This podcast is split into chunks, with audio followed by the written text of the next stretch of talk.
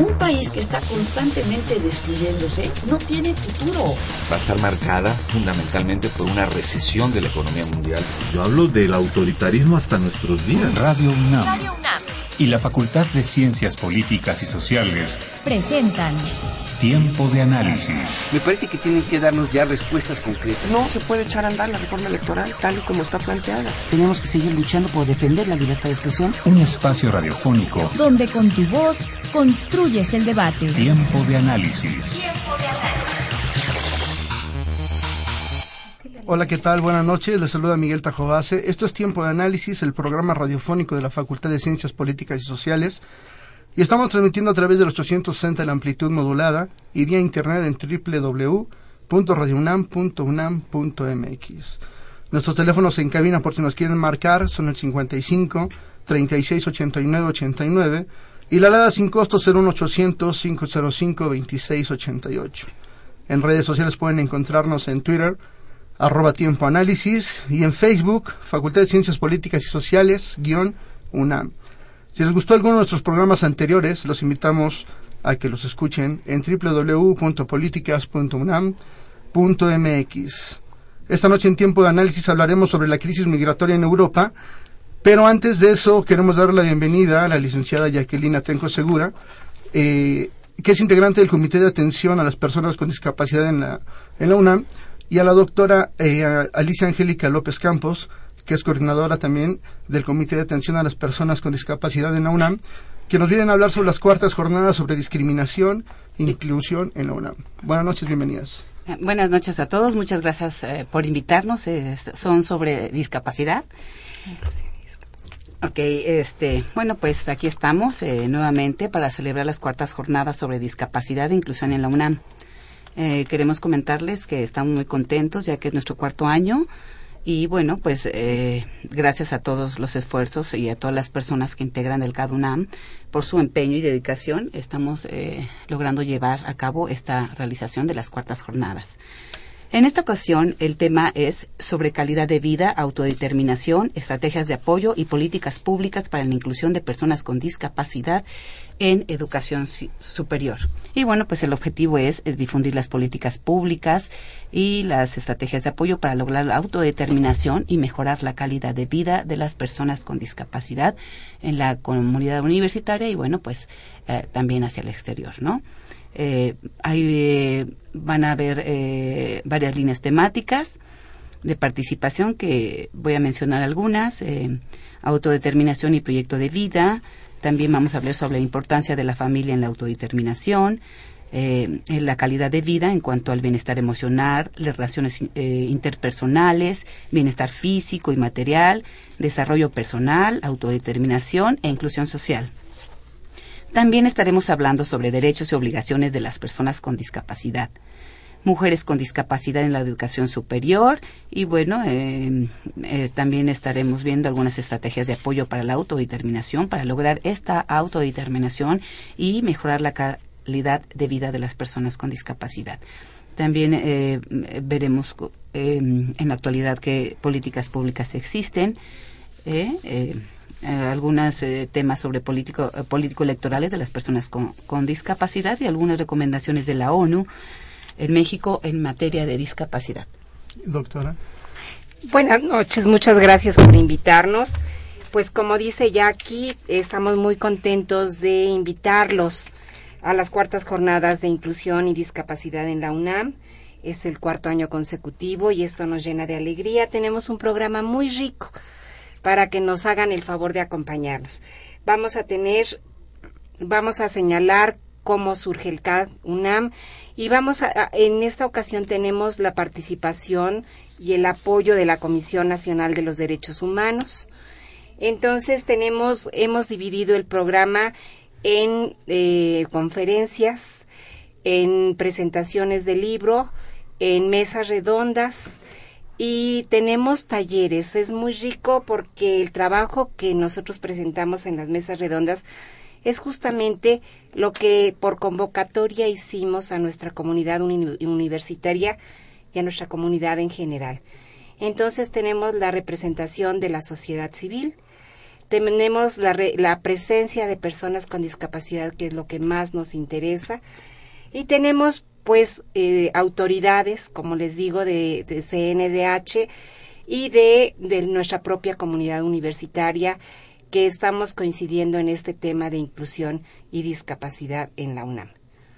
¿Cuándo arrancan estas, estas jornadas? El día de mañana se van a llevar a cabo el 24 y 25 de septiembre, bueno, el mes en curso, en la Casa Club del Académico, en el auditorio y bueno, en... En el área de las aulas también y, bueno, las instalaciones son muy lindas, además de ser pues bastante accesibles tenemos rampas, tenemos este, eh, accesos para las personas con discapacidad, este, el estacionamiento y en general creo que, creo que les va a gustar eh, la experiencia. Tenemos también entre, entre todo esto la presencia de, de personas con discapacidad, como ya se los había comentado, y tenemos la parte deportiva y la parte eh, cultural. Vamos a tener a una licenciada en piano, que es nuestra primera licenciada egresada de la UNAM y ella tiene una discapacidad visual. Tenemos eh, un, una, este, eh, una presentación de melodías con nuestras manos, justamente en lengua de señas mexicana, y cerramos nuestro evento del, del, del viernes con la presencia de un, de un grupo de danza eh, prehispánica, que también entre sus eh, integrantes hay personas con discapacidad. Nos mencionaba que estos jornadas van a tener una transmisión en vivo, ¿no? Sí, vamos a tener una transmisión en vivo eh, desde el canal de la, de la CNDH. Les doy el, el, vínculo, es cndh.org.mx y desde ahí vamos a, poder tener la transmisión de en vivo de estas jornadas.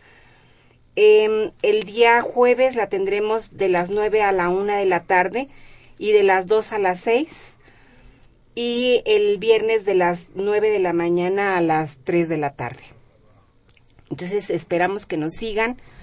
Las personas que no puedan asistir, que nos sigan, por favor, en, en esta transmisión en vivo.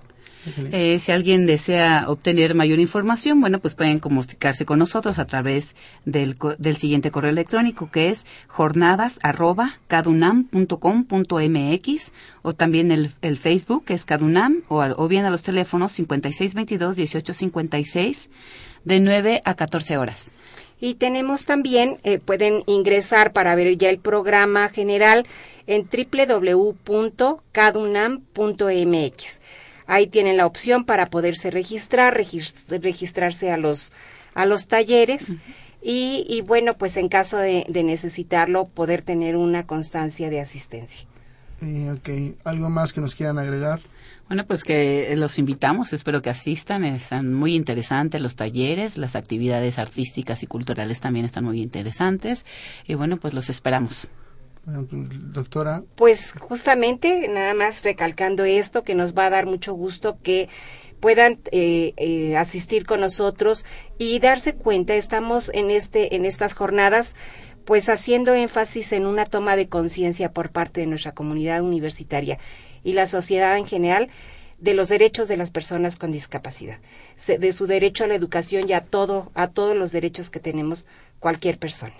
Muchísimas gracias. Vamos a mandar a una cápsula y volvemos con nuestro programa de esta noche. Políticas Invita. Conoce las actividades académicas y culturales de nuestra facultad. Cine, seminarios, conferencias, exposiciones, coloquios. Políticas Invita.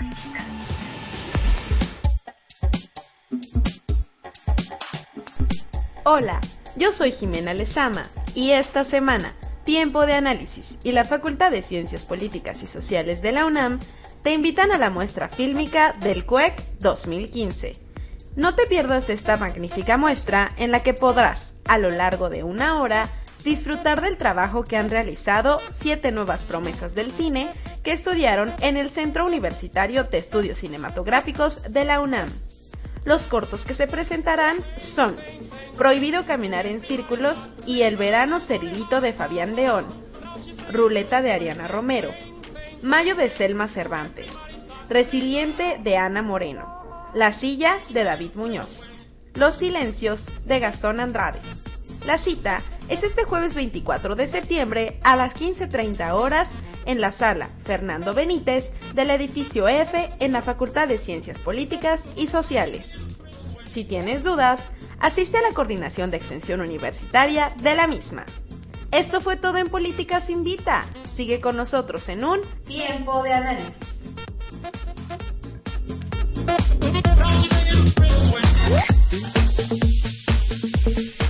Bien, buenas noches, ya estamos de vuelta nuevamente.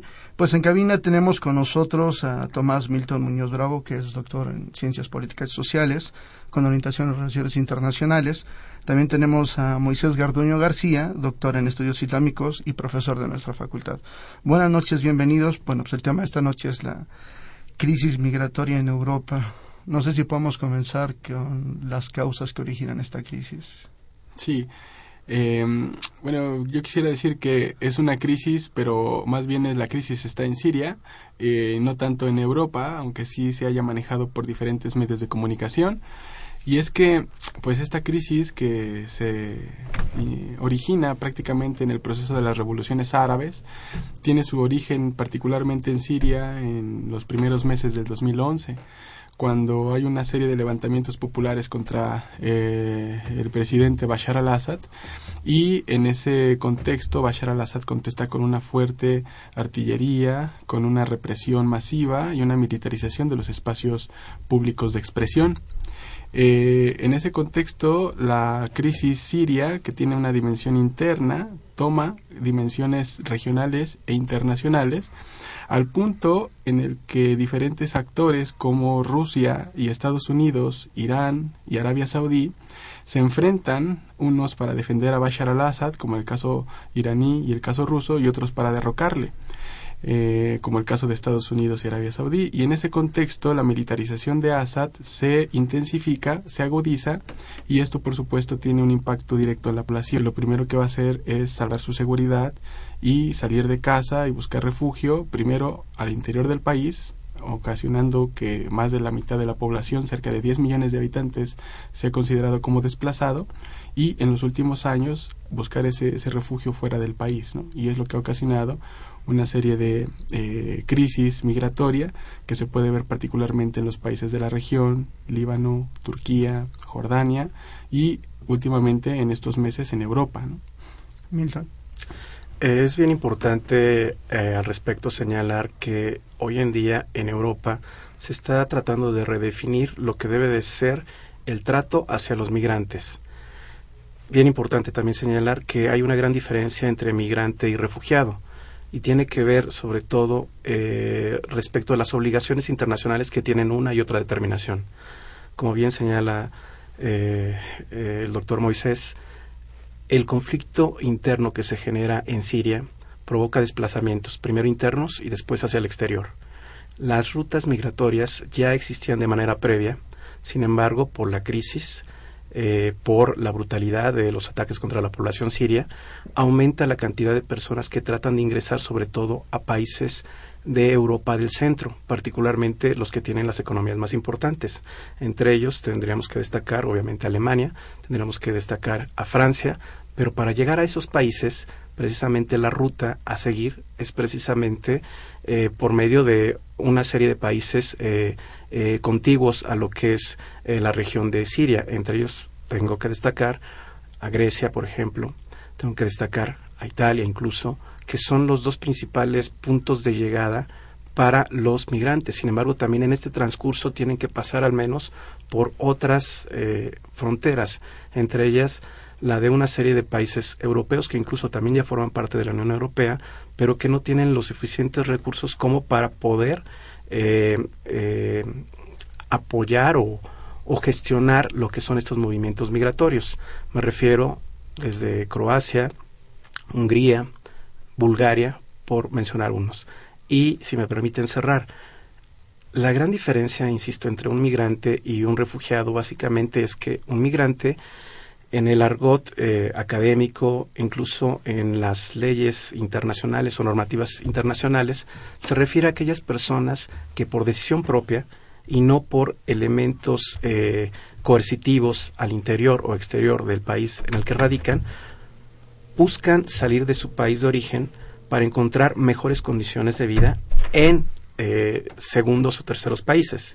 En el caso de los refugiados, de manera muy puntual, hay una convención que data de 1951 que señala básicamente que solamente bajo ciertos elementos se puede considerar un refugiado. ¿Cuáles son estos elementos? Bueno, primero que su vida esté en riesgo, eh, que sea perseguido por sus ideas, que sea perseguido por su eh, religión, por su raza. Y cuando se le otorga el calificativo de refugiado, genera una serie de obligaciones para los estados receptores, entre ellas básicamente y tratando de ser muy sintético, que se les debe de tratar de la misma manera que a otros extranjeros o incluso que los nacionales, en materia de salud, en materia eh, legal, en materia incluso laboral. Es por eso que muchos de los países de la Unión Europea hoy en día se están negando a otorgarle el, el calificativo o la categoría de refugiado, porque eso le significaría mayores costos, le significaría mayores compromisos y es por eso que prefieren utilizar el término de migrante, a pesar de que, como el doctor Moisés acaba de señalar, la principal razón de, estos, de estas grandes oleadas es un conflicto, un conflicto que ya no solamente es interno, sí es internacional, que es básicamente eh, una serie de grupos que están buscando el poder en Siria.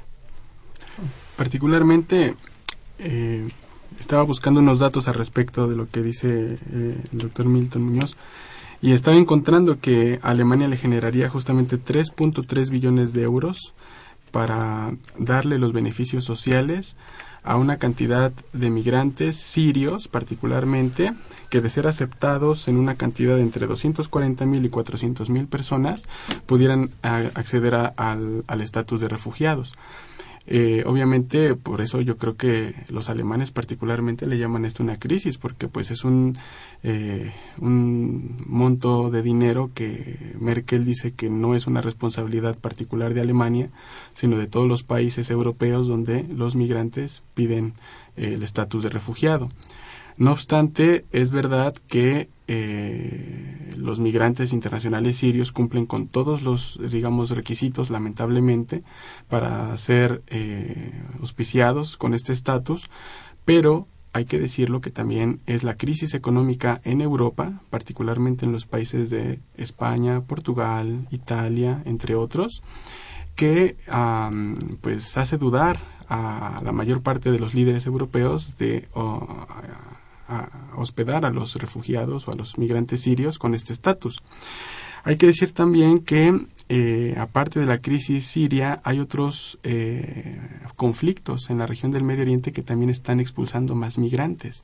Actualmente Siria es el conflicto, sí, con mayor dimensiones regionales e internacionales, pero también tenemos el conflicto en Libia, que expulsa migrantes a lo largo de la costa del Mediterráneo hacia Italia y particularmente hacia Francia también. Tenemos el conflicto en Yemen, que también está expulsando otros migrantes a la zona del Golfo eh, y también a algunos países europeos. Tenemos particularmente la crisis de Irak, que desde el año 2003 también ha estado eh, resquebrajándose ahí el tejido social, que no se ha podido, eh, digamos, eh, cohesionar, no se ha podido eh, echar a andar un desarrollo. Y si juntamos estos tres escenarios con el conflicto sirio, pues tenemos prácticamente una crisis humanitaria del tamaño de la Segunda Guerra Mundial. Particularmente hablando del conflicto sirio, que es el que más aparece en los medios de comunicación oficiales, pues el conflicto ha dejado cerca de 230 mil civiles muertos que para una población de 20 millones pudiera parecer eh, poca, pero en realidad es una catástrofe. Estamos hablando de la pérdida de toda una generación, muy similar a lo que pasó con la población europea durante la Segunda Guerra Mundial, igual también ocasionado por un conflicto. Entonces es este dilema al, que nos encontramos, como cuando ocurrió esto en Europa en un contexto diferente como la Segunda Guerra Mundial, pues diferentes países reaccionaron eh, de manera muy distinta al acoger diferentes ciudadanos de varias nacionalidades europeas. pero ahora los europeos con otro contexto de crisis, de pues una eh, digamos fractura entre la economía francesa y la alemana como la portuguesa y la española, pues se abre este dilema de cómo reaccionar ante crisis similares en contextos eh, también muy muy muy diferentes y muy difíciles. Doctor. Definitivamente hay una serie de factores que en este momento están coincidiendo, que están provocando una crisis en el manejo de los flujos migratorios y de los flujos de refugiados. Como bien señala el doctor Moisés, tendríamos que hablar primero de que no terminan por levantarse todas las economías europeas después de la crisis de 2008.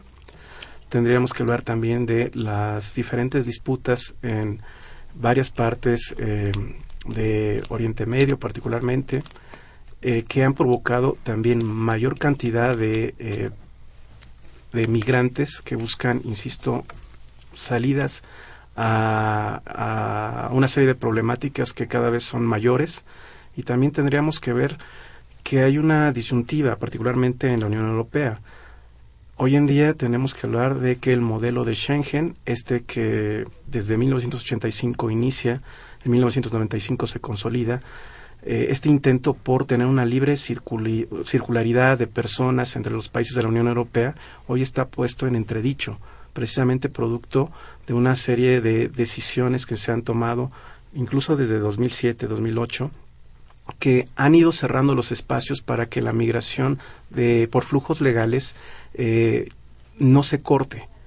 Particularmente desde 2008 eh, cuenta la Unión Europea con una nueva política de asilo y de migración. Sin embargo, dejaron pocos espacios eh, factibles para que pudieran responder a las grandes cantidades de migrantes y de asilados que en algún momento iban a llegar a los países más importantes de la Unión Europea. ¿Y por qué iban a llegar? Porque particularmente, a pesar de lo alicaída de las diferentes economías, sigue necesitando mano de obra. Mano de obra para realizar una serie de eh, funciones que los locales no pueden desempeñar y no dejaron, insisto, los caminos suficientes para permitir que estos flujos llegaran de manera documentada. Se han sobre todo centrado en tratar de atraer a migrantes calificados. Y esto fue incluso a través de un mecanismo que se le eh, denomina la tarjeta azul. Sin embargo, insisto, a pesar de la crisis económica, sigue necesitando mano de obra no calificada y no dejaron los espacios suficientes para, insisto, poder darle una gobernabilidad factible a estos flujos de migrantes. Y reitero, particularmente se han juntado una serie de elementos que son clave para entender lo que hoy en día es una crisis humanitaria, como bien ha señalado el doctor Moisés. Les hago un par de preguntas. Eh, la primera, ¿por qué, si el origen se remonta al 2011, por qué explota este año? Eh, leía en la página de Frontex que, que se estima que son 800.000 los desplazados sirios en lo que va del año. Y la segunda, ¿por qué los países, cuál es el papel de los países árabes en este momento? ¿Por qué no, por qué no los han acogido? ¿Por qué están decidiendo huir justamente hacia los países de Europa? Va, relacionado con las dos preguntas. Eh, ciertamente el conflicto inicia en el 2011 y las primeras oleadas de migrantes encuentran refugio justamente en los países árabes aledaños, pero particularmente en dos, Líbano y Jordania, y en un tercer país no árabe que es Turquía. De acuerdo con datos de este año, Turquía ha albergado desde el 2011 hasta la fecha dos millones de migrantes que ahora ya son refugiados sirios. Líbano ha albergado 1.1 millón eh, de refugiados, lo cual constituye ya el 25% de la población libanesa. Jordania ha albergado cerca de un millón ochocientos mil migrantes y así sucesivamente otros países de la región en menor medida como Irak y Egipto. Sin embargo, el recrudecimiento del conflicto ha obligado a que cada vez más personas salgan de sus casas, haciendo que estos países que en algún momento ya habían recogido algunas personas y le habían dado el estatus de refugiado dijeran que ya no podían más, a tal grado de que llegamos a una especie de saturación por los mismos costos que representa darles estatus a las diferentes personas, llegando a buscar otras alternativas que se dividieron en dos los países ricos del Golfo Pérsico, que también son árabes, que pues prácticamente comparten la misma cultura y religión, y la, los países prósperos de la Unión Europea, pero particularmente Alemania. La gran sorpresa para los migrantes sirios es que no encontraron respuesta en ninguno de los dos lados. Particularmente en los países árabes encontraron puertas cerradas. Y es que la particularidad de los países del Golfo Pérsico es tal que tenemos que varios países del llamado miembro del llamado del llamado Consejo de Cooperación del Golfo, todos estos miembros, Kuwait, Qatar, Bahrein, tienen porcentajes de población que rebasan el 60% que son extranjeros. Es decir, si tomamos un caso como el de Kuwait, cuya población a la fecha de hoy es cerca de 3.4 millones, de esos 3.4 millones el 70% es de origen extranjero. La mayoría de ellos se ubica en el sector laboral y esto ah, complica un poco que Kuwait, con un 70% de, de personas eh, de otras nacionalidades, aún más albergue eh, refugiados o migrantes sirios. El caso más, digamos, dramático con estos números es Qatar, que tiene una población de 2 millones de habitantes aproximadamente y donde el 87% es de origen extranjero, principalmente de origen filipino, malayo, pero también palestino y egipcio. Y así nos podemos seguir tomando en cuenta que países como Emiratos Árabes Unidos, que tiene una economía fuerte, que se podría pensar que es un país que podría dar programas para campos de refugiados al estilo jordano, tiene una población de 9.3 millones de habitantes y de esos el 88% son extranjeros. No es una justificación porque los países árabes tendrían los, los, recursos para hacer diferentes programas de hospicio, de adaptación o de reubicación, pero la verdad es que se han movido poco excusándose con este, con este, este ambiente. Y particularmente la otra, la otra alternativa fue Europa y eh, por la cercanía geográfica, particularmente era más, eh, más fácil tomar un avión aquellas personas que tenían eh, recursos, pero sucede que pues las cuestiones de visado, los documentos migratorios y todas las, digamos, los obstáculos que están bien establecidos en la acta constitutiva del Consejo Europeo del 2001 hacen imposible que los migrantes sirios encontraran un refugio en estos países. Un dato nada más para darle la palabra a Milton. Eh, era más caro conseguir un lugar en uno de estos botes clandestinos, que cada lugar costaba mil euros para transportarse de la costa de Tartus o en Siria para llegar a las costas turcas, con todos los amenazas, eh, que, los riesgos que esto implicaba que un boleto de avión. Un boleto de avión de Damasco a cualquier capital de Europa no llega a más de 500 euros el boleto. Pero son estas restricciones las que obligan a las personas a pagar más dinero para conseguir un lugar arriesgando su vida que eh, tomar un vuelo y hacerlo de una manera más eh, decorosa, digámoslo así. Entonces esa es la razón por la cual se explota el, eh, el conflicto en este año, porque las em, o esta crisis, porque las opciones se van terminando. Los países árabes vecinos se saturan, los árabes ricos le cierran las puertas y los europeos un poco tienen que eh, sacar estrategias un poco de contención por también la ola de estereotipos que han rodeado a los migrantes musulmanes particularmente. Milton. Eh, sobre las cifras, es bien importante destacar de nueva cuenta que Turquía por sí mismo tiene ya aproximadamente dos millones de personas de origen sirio. Mientras tanto, en la Unión Europea, en el seno de la Unión Europea, se está discutiendo qué se va a hacer con 120 mil emigrantes, que insisto, califican como refugiados, al menos la gran mayoría de ellos, qué se va a hacer con ellos durante los siguientes dos años. Es decir, es una cifra ínfima. Eh, y al respecto también quiero destacar que se puede apreciar sobre todo una serie de animadversiones en una serie de países que forman parte de la Unión Europea de recién ingreso, entre ellos Croacia, Hungría y Bulgaria, países que regularmente eran expulsores de migrantes y que hoy en día están en ese sentido en una especie de disyuntiva tanto moral como incluso una disyuntiva en el aspecto eh, legal y económico. ¿Por qué digo esto? Pues particularmente porque, insisto, en primer término fueron regularmente países expulsores de migrantes. deberían de tener cierta sensibilidad a lo que se refiere eh, la emigración que proviene sobre todo hoy en día de Siria, pero también, como se había mencionado de manera previa, de otros países, entre ellos, por ejemplo, Irak. Y por otra parte, no están acostumbrados a flujos de inmigración. Así es que ven a la otredad, ven a los sirios como un elemento de amenaza, a pesar de que en estos países también hay comunidades musulmanas, particularmente en Croacia.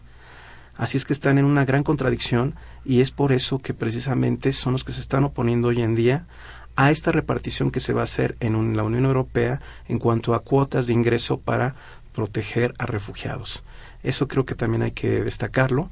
Y también hay otro elemento que, si me permiten, quiero subrayar. En el caso de, eh, de lo que es eh, Angela Merkel eh, al frente de lo que es Alemania, digamos que en las cuotas que se van a repartir, quienes aparecen con mayor calado son precisamente Alemania, Francia y España. Y en el caso de Alemania es mucho más fácil que puedan manejar los flujos que se están señalando, es decir, aproximadamente unos 50 mil, 60 mil refugiados, porque ya también tienen un bono demográfico a la baja. Es decir, necesitan ya también rejuvenecerse. Buena parte de su población ya también en algún momento, es decir, unos 5 o 10 años, estarán ya también en la edad de jubilarse.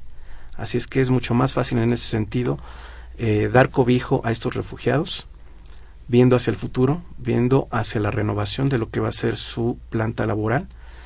Por el contrario, podríamos ver que Croacia, su eh, población es mayoritariamente joven y también lo ven como un dilema económico, que es lo que me refería hace un rato. ¿Qué hacemos con más, qué hacemos con migrantes? Si todavía no tenemos la capacidad de darles eh, eh, las posibilidades de desarrollo a toda nuestra población. Así es que, insisto, eh, no hay blancos y negros, hay muchos matices y sobre todo también hay mucha, eh, por momentos también sin razón, por parte de algunos de los líderes que están participando en las discusiones de lo que es hoy en día esta crisis migratoria. Mencionabas a Angela Merkel. ¿Cuál es el papel de Alemania específico en esta crisis, como dice Mois? Bueno, que así se le identificó, pues, ¿no? Efectivamente. Desde hace varios años, eh, Alemania, en primer lugar, es la locomotora económica. Es el corazón de la Unión Europea. Y por ende también ha ganado una serie de eh, capacidades de negociación y políticas que le permiten precisamente comandar una serie de eh, disposiciones al frente de la Unión Europea, sobre todo en cooperación muy cercana con Francia. Angela Merkel ha participado, insisto, de manera activa, particularmente porque sienten que tienen ese peso de liderar lo que debe ser la Unión Europea. Por otra parte, insisto, eh, para Alemania particularmente sí es factible hacer este manejo de eh, gobernabilidad en cuanto a los flujos migratorios. Así es que ese es el papel que está eh, en este momento representando, pero insisto, no solamente es por una obra samaritana, no, es a final de cuentas por la responsabilidad política que haya adquirido, es el gran líder de la Unión Europea, en contraparte incluso de lo que representa hoy en día Reino Unido. Reino Unido que cuando quiere participa en la Unión Europea en temas de migración y de asilo y de refugio, pero cuando no lo desea, obviamente se sale en el momento que ellos lo deseen. De hecho, no forman parte, salvo en materia de seguridad, del espacio de Schengen y ya han declarado en Reino Unido con su primer ministro que eh, están dispuestos a cooperar de nueva cuenta, pero en materia de seguridad, no en materia de eh, mejores condiciones de desarrollo para estos flujos migratorios, por ejemplo. Yo creo que en el caso de Alemania el problema radica en el que el número de solicitudes rebasa el número de lugares que los alemanes están ofreciendo pero lo rebasa por mucho. En pocas palabras estamos hablando de que Alemania está ofreciendo un estatus de refugiado por cada 100 solicitudes. Entonces eso eh, habla también habla de la necesidad alemana sí por rejuvenecer su población y también por otro lado habla de la dimensión de que la crisis las los está rebasando. Eh, para darnos una idea de lo que está pasando, eh, de los 8 millones de habitantes, casi 9 millones de habitantes sirios que han dejado sus casas, 4 millones están en los países árabes aledaños y solamente alrededor de 280 mil personas optaron por viajar a Europa. De esas 280 mil, la mitad particularmente estaba buscando llegar a Alemania. Entonces estamos hablando de un número de solicitudes que rebasa las 100.000 personas, cuando las cuotas justamente que, que, Alemania estaba planteando pues iban a la mitad o un poco menos, ¿no? tomando en cuenta que lo, el número de migrantes está aumentando también. Entonces, pues esto se tiene que conectar con otro fenómeno muy triste también, eh, muy lamentable, que es el de la islamofobia.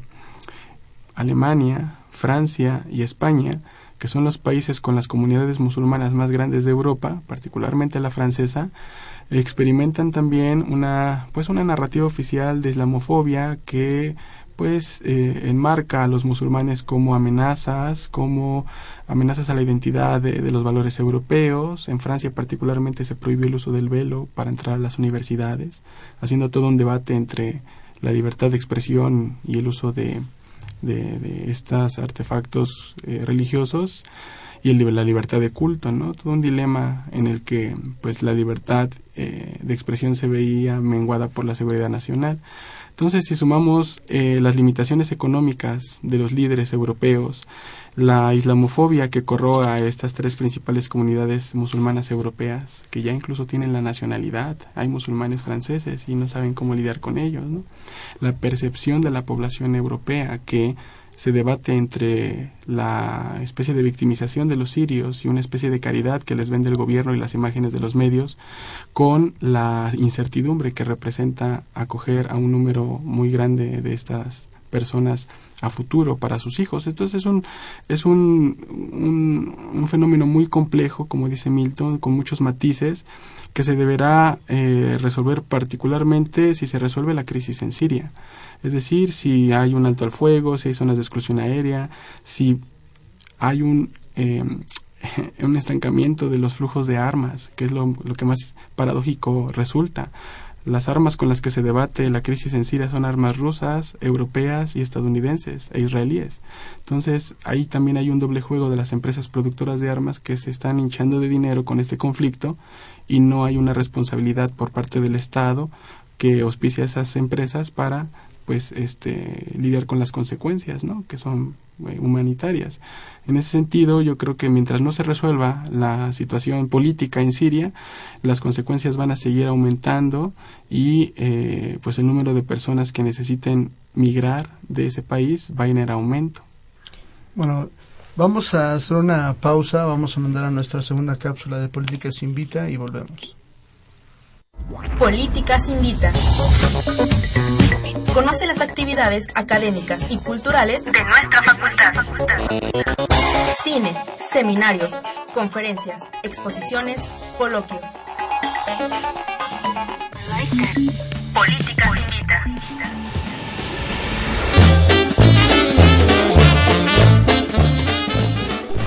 Hola, yo soy Jimena Lezama y esta semana Tiempo de Análisis y la Facultad de Ciencias Políticas y Sociales de la UNAM te invitan a la conmemoración de los 50 años de la publicación La Democracia en México, de Pablo González Casanova. Pablo González Casanova, en 1965, publicó un libro fundamental para el análisis sociológico del país, La Democracia en México. En dicha obra, el académico analizó con toda seriedad cuáles eran las dificultades para que ingresáramos plenamente en la democracia, entre las que se encontraban el presidencialismo mexicano y la manera en que el Poder Ejecutivo oprimía al legislativo y al judicial, y la larga y fatigante lucha entre el Poder Civil y la Iglesia Católica. Pero a 50 años de su publicación, ¿cuál es la vigencia de su obra? Seguimos teniendo los mismos problemas que en 1965 para que la democracia se desarrolle con plenitud en México, ven y participa en las dos mesas y el conversatorio que se harán para conmemorar el centenario de la obra que marcó la sociología mexicana. Entre los ponentes se encontrarán Lorenzo Meyer, Fernando Castañeda, José Woldenberg y el propio Pablo González Casanova. La cita es este jueves 24 de septiembre a las 9.30 horas en el auditorio Pablo González Casanova del edificio D de la Facultad de Ciencias Políticas y Sociales. Si tienes dudas, consulta el cartel de la página de la facultad o bien asiste a la coordinación de extensión universitaria de la misma. Esto fue todo en Políticas Invita. Sigue con nosotros en un tiempo de análisis.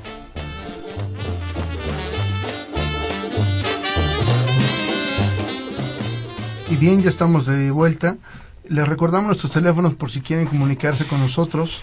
Son el 55 36 89 89 y la alada sin costo 01800 505 26 88.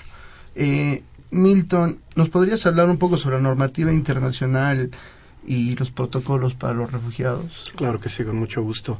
En materia de refugiados, todos los integrantes de la Unión Europea, los 28 que conforman hoy este bloque europeo, eh, firmaron y ratificaron tanto el Estatuto de Refugiados de 1951, así como el protocolo que se agregó en 1967. Es interesante también eh, reiterar, eh, el doctor Moisés hace rato hacía referencia a lo que fue la Segunda Guerra Mundial. Este protocolo, esta Convención para Refugiados, precisamente se genera por los horrores de la Segunda Guerra Mundial, para tratar de atender de mejor manera a todas aquellas personas que salían de sus países de origen, eh, tratando de escapar de una muerte inminente ante el conflicto bélico, ante esta Segunda Guerra Mundial. Es por eso que a partir de 1951 se eh, genera este instrumento que permite, reitero, básicamente, eh, garantizar la vida de aquellas personas que salen de sus lugares de origen debido a que son perseguidos políticos, debido a causas de raza, a causas incluso también de religión, y en automático, a partir de 1967, eh, se extiende este, esta convención más allá de Europa, porque esto empezó a aplicar en Europa y se extiende a diferentes partes del mundo. La gran mayoría de los países que hoy integran lo que es la Organización de las Naciones Unidas también forman parte de este protocolo, de este convenio sobre refugiados. Lo interesante es, insisto, que muchos países hoy en día que están viviendo la crisis no quieren darles la categoría de refugiados. Reitero, porque básicamente les obligaría a otorgarles a estas personas una serie de beneficios de carácter social, de carácter eh, de salud e incluso de carácter legal y jurídico. Por otra parte, y resulta paradójico que a partir de la década de los 90, eh, la migración internacional empieza a tomar un mayor auge en lo que es la revisión de los protocolos internacionales y se firman varios al respecto. Hay algunos, por ejemplo, de protección hacia los niños migrantes, protección hacia las mujeres migrantes. Lo que resulta, insisto, paradójico es que hay una Convención Internacional sobre la protección de los derechos de todos los trabajadores migratorios y de sus familias, desde la década de los 90 finales que se firma. Sin embargo, ninguno de los países de la Unión Europea, al menos hasta 2012, forma parte de este mecanismo, del que México incluso en su momento fue eh, precursor y fue uno de los que más lo apoyó, particularmente porque había una, gran necesidad, que era proteger más allá de sus fronteras a los mexicanos que se iban a trabajar particularmente a Estados Unidos y cuyos derechos no eran respetados. Así es que reitero, es muy paradójico que ninguno de los países de la Unión Europea, insisto, al menos hasta 2012, con uno de los últimos informes que hay al respecto, eh, han signado este segundo eh, instrumento. Tampoco los países árabes, ahora que también lo estoy pensando, ningún país parte del Consejo de Cooperación del Golfo, Qatar, Arabia Saudí, menos Arabia Saudí, que no tiene ni siquiera derecho, no les otorga derecho a las mujeres a votar, si apenas el año este que está corriendo. Tampoco ellos son firmantes de ese eh, tratado sobre refugiados y esa también es otra excusa que usan para no albergar, al menos en ese estatus, a migrantes internacionales. Y eso lo tenemos que conectar con la paradójica conducta también de los países europeos que pues actualmente están tomando en sus manos la crisis, pero en términos jurídicos, mediante un documento que se llama Acta Directiva del Consejo Europeo número 51, firmada pues en el 28 de junio del 2001, se obliga a, a los transportistas, es decir, a todos los eh, las compañías de líneas aéreas, los ferries, los ferrocarriles, a controlar los flujos migratorios, eh, digamos, otorgándoles la responsabilidad de poder rechazar e incluso volver a los países de origen a todo aquel migrante que no tenga los documentos en orden. Es decir, el Estado europeo, es decir, cualquier eh, país le otorga la responsabilidad directa a las aerolíneas como ser el primer filtro para que antes de que entren a, la Unión Europea eh, hagan esta, esta, estas actividades. Y es paradójico también porque mientras por una parte los líderes europeos están eh, pues publicando diferentes fórmulas para albergar a una cierta cantidad de migrantes sirios, pues la verdad es que la normativa internacional, como comenta Milton, realmente funciona como una estrategia de contención, de rechazo, de puertas cerradas, de obstaculización a los migrantes. Eso a nivel jurídico, si lo vemos cómo se materializa eso, pues vamos a ver que las primeras reacciones de los países de Europa Oriental, particularmente en Hungría, como se pudo observar, fue levantar de la noche a la mañana estos muros y estas vallas, este, cercas. Incluso por ahí hubo un problema con una reportera que mientras cubría el asunto ponía el pie a algunas personas, eh, de, ahora sí que explotando el tema eh, mediáticamente.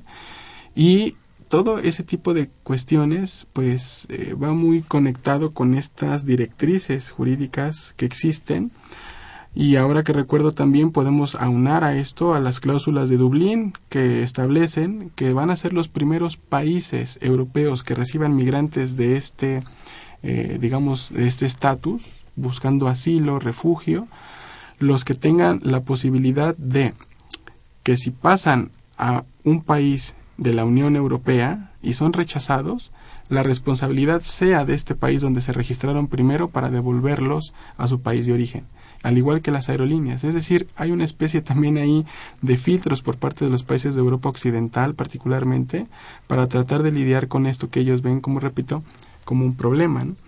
Eh, lamentablemente las, las, ah, las respuestas de estos países eh, han dado pie a un gran dilema, ¿no? Que una Europa que necesita de una población rejuvenecida, dinámica, esté portándose de esta manera obstaculizando. Hay países, como los países nórdicos, que están dispuestos, digamos que no todo es oscuro hasta este punto, ¿no? países como Finlandia, como Suecia, como Dinamarca, han ofrecido cuotas que varían desde los 60.000, los 20.000 eh, lugares para auspiciar a algunos sirios, pero las condiciones climáticas, las condiciones también este, demográficas, el racismo, ¿no? Todo esto eh, pues intimida a los migrantes a buscar este tipo de destinos. Porque la pregunta sería ¿por qué Alemania? ¿Por qué Francia? ¿no? Si eh, persiste la islamofobia, el racismo, hay también una especie de una idea que hace notar al migrante sirio que esos países son los países más prósperos de la Unión y son los destinos, digamos, por excelencia, en donde se podría vivir de manera digna, conseguir un trabajo o al menos beneficiarse de ese estado de bienestar que comenzó en los 60 y que ahora está muy degradado, pero que todavía pudiera haber una esperanza, ¿no? Lamentablemente, estos destinos son los que están obstaculizando esta entrada y los países nórdicos que están tratando de dar otro tipo de soluciones están muy lejos de la concepción de destino de los sirios prácticamente para concluir el programa, el programa me gustaría preguntarles cuál ha sido el papel de México, que al ser un país de migración permanente, ¿cómo, ¿cuál ha sido el papel de México en, este, en esta crisis? Eh, muy rápido, podría decir que México como un país expulsor de migrantes, particularmente Estados Unidos, eh, se debate ¿no? entre el hospicio de sirios y también las pocas posibilidades que hay para hacerlo. Históricamente la tradición de México ha sido como un país receptor de refugiados, lo vemos con, como, con el caso español, la fundación de escuelas como el Colegio de México es una evidencia para este argumento. Y a decir verdad, pues también México es un país no solamente expulsor, sino eh, de tránsito. Esto hace que las condiciones que México puede ofrecer para auspiciar a un cierto número de migrantes no sean las más óptimas para el tipo de vida que estas personas están imaginando. Hay un proyecto que es el proyecto Javesha, que está comandado particularmente por la Universidad de Aguascalientes, que está ofreciendo 30 lugares para eh, 30 personas de origen sirio que van a venir no nada más como un estatus de refugiados, sino van a venir a estudiar, a hacer una carrera y eh, es lo que se ha conseguido hacer mediante una especie de eh, ahí este acuerdos con algunas empresas algún eh, manejo de las embajadas las representaciones de México en la región pero decir verdad hablar de un número mayor como en el caso de países históricamente conocidos como pues, países que aceptan refugiados de, de, la región, como es el caso de Chile con los palestinos, México está muy lejos de lograrlo, ¿no? Eh, yo sé que no son las mejores, digamos, expectativas, pero también es que hay que hacer caso a nuestros problemas, a nuestros problemas internos. Milton. Eh, la posición de México es bastante complicada, precisamente por lo que acaba de señalar el doctor Moisés.